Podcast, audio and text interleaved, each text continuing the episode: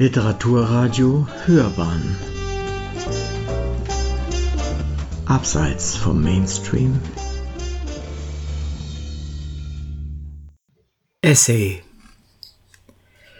Neue Begegnungen mit den Haushofers von Michael Stephan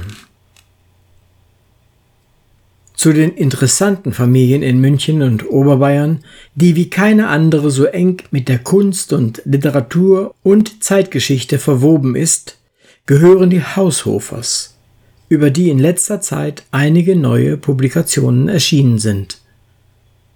Den Anfang machte der Maler Max Haushofer. Er lebte 1811 bis 1866, der seit 1845 an der Prager Kunstakademie eine Professur für Landschaftsmalerei innehatte. An der Münchner Kunstakademie war diese Klasse bereits 1828 aufgelöst worden. Er gehört zu den Initiatoren der Malerkolonie auf der Fraueninsel im Chiemsee.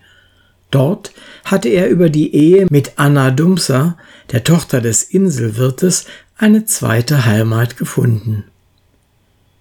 Über die Fraueninsel, auch als literarischen Erinnerungsort, hat die Literaturwissenschaftlerin Ingfield Richardson 2017 in der Reihe Vergessenes Bayern im Volkverlag erschienen eine lesenswerte Monographie vorgelegt. Sein jüngerer Sohn Max er lebte 1840 bis 1907, wurde Professor für Nationalökonomie an der TU München Landtagsabgeordneter und Schriftsteller, der ab 1902 in zweiter Ehe mit der Schriftstellerin Emma Haushofer-Merck verheiratet war.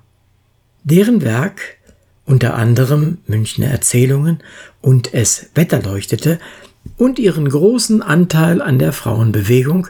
Sie war seit 1912 im Vorstand des Vereins für Fraueninteressen, in dem auch ihr Mann Mitglied war und 1913 Gründungsmitglied des ersten Münchner Schriftstellerinnenvereins, hat in den letzten Jahren ebenfalls Ingfield Richardson gebührend gewürdigt mit mehreren Publikationen und Ausstellungen.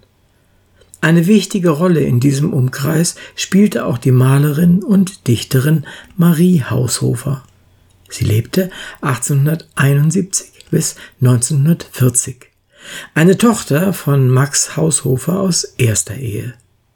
Sie schrieb für den ersten Bayerischen Frauentag, der 1899 in München stattfand, das Festspiel Zwölf Kulturbilder aus dem Leben einer Frau. Eine ganz andere Berühmtheit erlangte dagegen ihr älterer Bruder Karl Haushofer. Er war hochdekorierter Offizier, seit 1921 Professor für Geographie an der Universität München und engagierter Vertreter der Geopolitik.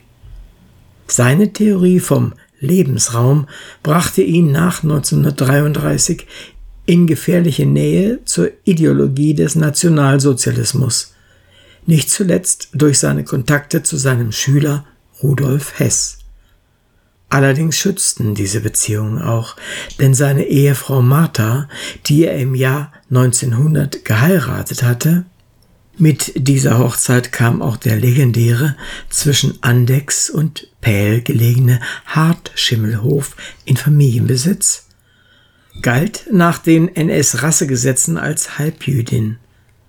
Nach dem Flug von Rudolf Hess nach England und seiner dortigen Festnahme verlor Haushofer jeglichen Einfluss und geriet im Kontext der Verfolgungen der Hitler-Attentäter vom 20. Juli 1944 ins Visier der Gestapo.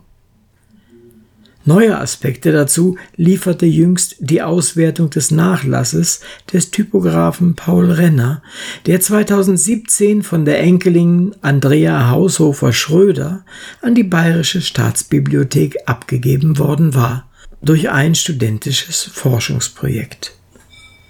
In dem von Waldemar Fromm und Laura Mokros herausgegebenen Sammelband Der Schöpfer der Futura, der Buchgestalter Typograph und Maler Paul Renner untersucht Gerhard Schönberger den Briefwechsel von Paul Renner mit Martha.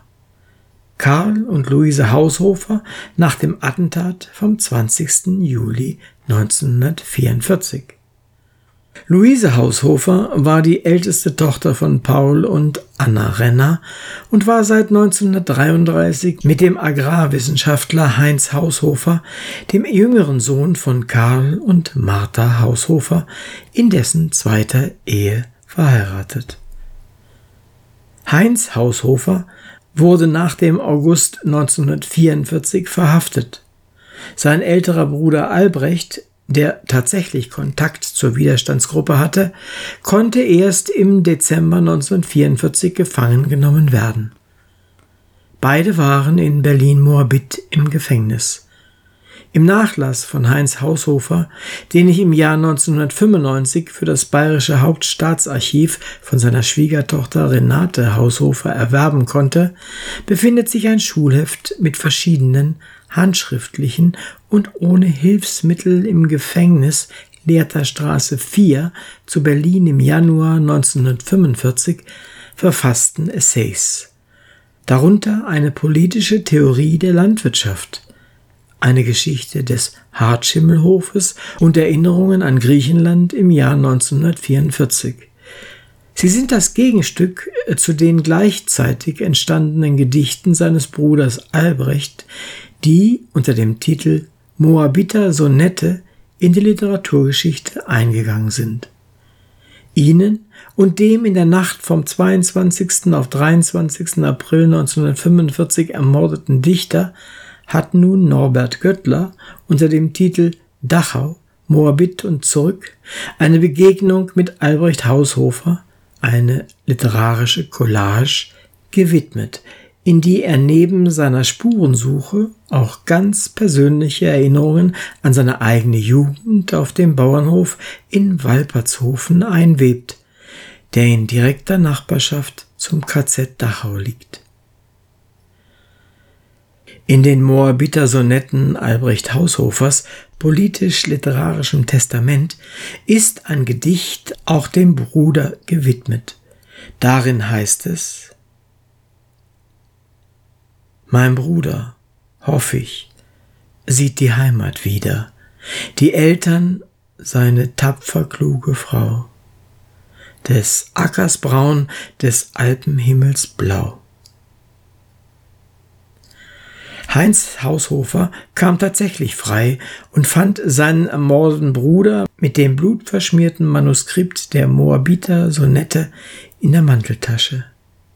Die Eltern verwandten das Schicksal des getöteten Sohnes nicht und nahmen sich in der Nacht vom 9. auf den 10. März 1946 auf dem Hartschimmelhof das Leben.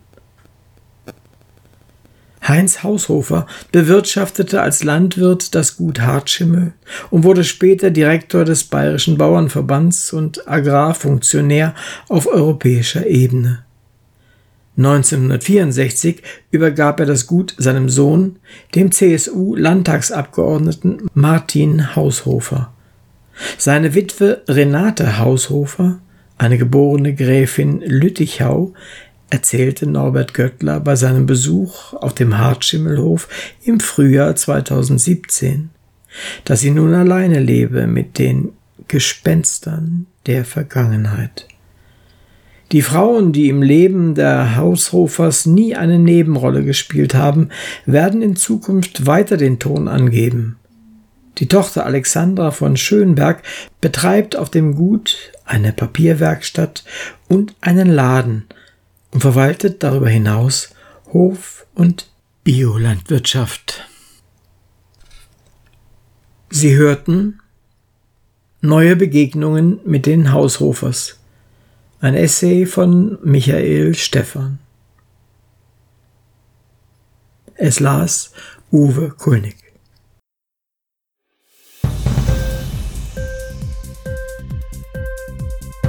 Hat dir die Sendung gefallen? Literatur pur, ja, das sind wir. Natürlich auch als Podcast. Hier kannst du unsere Podcasts hören. Anchor, Spotify, Apple Podcast, iTunes, Google Podcasts, radio.de und viele andere mehr.